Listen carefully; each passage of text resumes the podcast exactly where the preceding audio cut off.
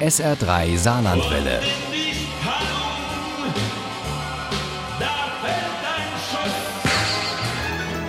Der Krimi-Tipp. Im SR3 Krimi-Tipp geht es heute um ein Thema, das gerade brandaktuell ist. Ums Recht auf Wohnen und vor allem um bezahlbaren Wohnraum. Darum dreht sich nämlich alles im neuesten Krimi von Wolfgang Schorlau. Der heißt Kreuzberg Blues und Uli Wagner stellt ihn vor. Kreuzberg Blues beginnt damit, dass ein junger Mann mitten in der Nacht eine Kiste voller Ratten in einen Plattenbau von Kröger Immobilien in Kreuzberg schleppt. Sie sind doppelt so groß wie die Ratten, die er vom Bauernhof seines Großvaters kennt. Und sie stinken. Kurz darauf wird Silke von einem Schrei ihrer kleinen Tochter Lena aus dem Schlaf gerissen. Im Bett ihrer Tochter sitzt eine riesige Ratte. Lenas Gesicht ist rot und verzerrt. Ihr kleiner Zeigefinger ist rot. Die Ratte dreht ihren Kopf zu ihr und starrt sie mit blutverschmiertem Maul an. Silke ruft in ihrer Verzweiflung ihre Freundin Olga an und die macht sich zusammen mit ihrem Partner, dem Privatermittler Georg Dengler, auf den Weg nach Berlin.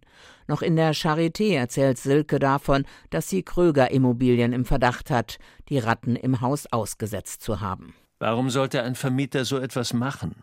Ratten aussetzen? fragt Dengler. Habe ich doch eben lang und breit erklärt. Der will uns raushaben. Und dann für 12 Euro vermieten. Dabei ist Kröger Immobilien noch nahezu zahm im Wachstumsstreben. Ein Familienunternehmen eben. Ganz anders als die Deutsche Eigentum AG, an der schon längst die US-amerikanische Blackhill Anteile hat, die den Gewinn ordentlich hochtreiben will. Große Änderungen sind erforderlich. Der Rücksichtslose hat es begriffen. Dr. Michael Bertram heißt der neue Vorstandschef, ein Psychopath mit krimineller Vergangenheit. So kam Bertram nach Berlin und zur deutschen Eigentum, wo er mit seiner No-Invest-Strategie gleich für Furore sorgte und alle Hausmeister entließ. Die Miete kam vom Amt, pünktlicher Monatsanfang. Die Zahlen wurden immer besser. Sebastian Kröger, der Chef von Kröger Immobilien, beteuert, dass er mit den Ratten nichts zu tun hat. Er beauftragt Dengler, den Schuldigen zu finden und teilt dies den erbosten Mietern auch bei einer Kundgebung mit. Allerdings lässt er sich dort auch zu manch unbedachter Äußerung hinreißen. Er hat einen Hit auf Facebook, Twitter, YouTube, Instagram gelandet. Ich bin nicht böse, ich will bloß Geld verdienen.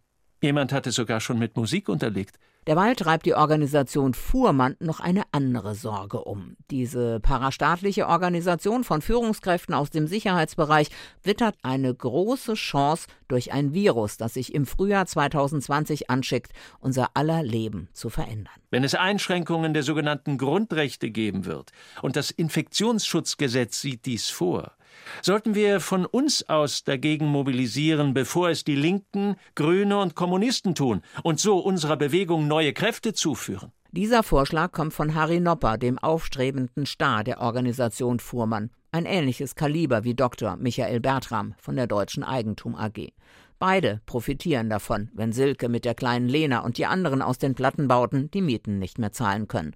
Aber Dengler ist einer der besten Ermittler, die es gibt. Und Dengler glaubt Kröger, dass er im Fall der Ratten unschuldig ist und er ist der Wahrheit auf der Spur. Eine Woche nachdem Kröger sich auf dem Platz vor seinen beiden Plattenbauten bis auf die Knochen blamiert hat, beschließt das Direktorium auf Antrag Harry Noppers die Exekution von Sebastian Kröger. Auch auf diesen Schorlau-Krimi gehört die Warnung, Achtung, Fiktion. Aber eine mit verdammt vielen Fakten drin. Das gilt auch für das zweite, eher unfreiwillige Thema dieses Krimis. Corona mit allen Verschwörungstheorien, die Freundschaften auf die Probe stellen und Familien auseinanderbringen.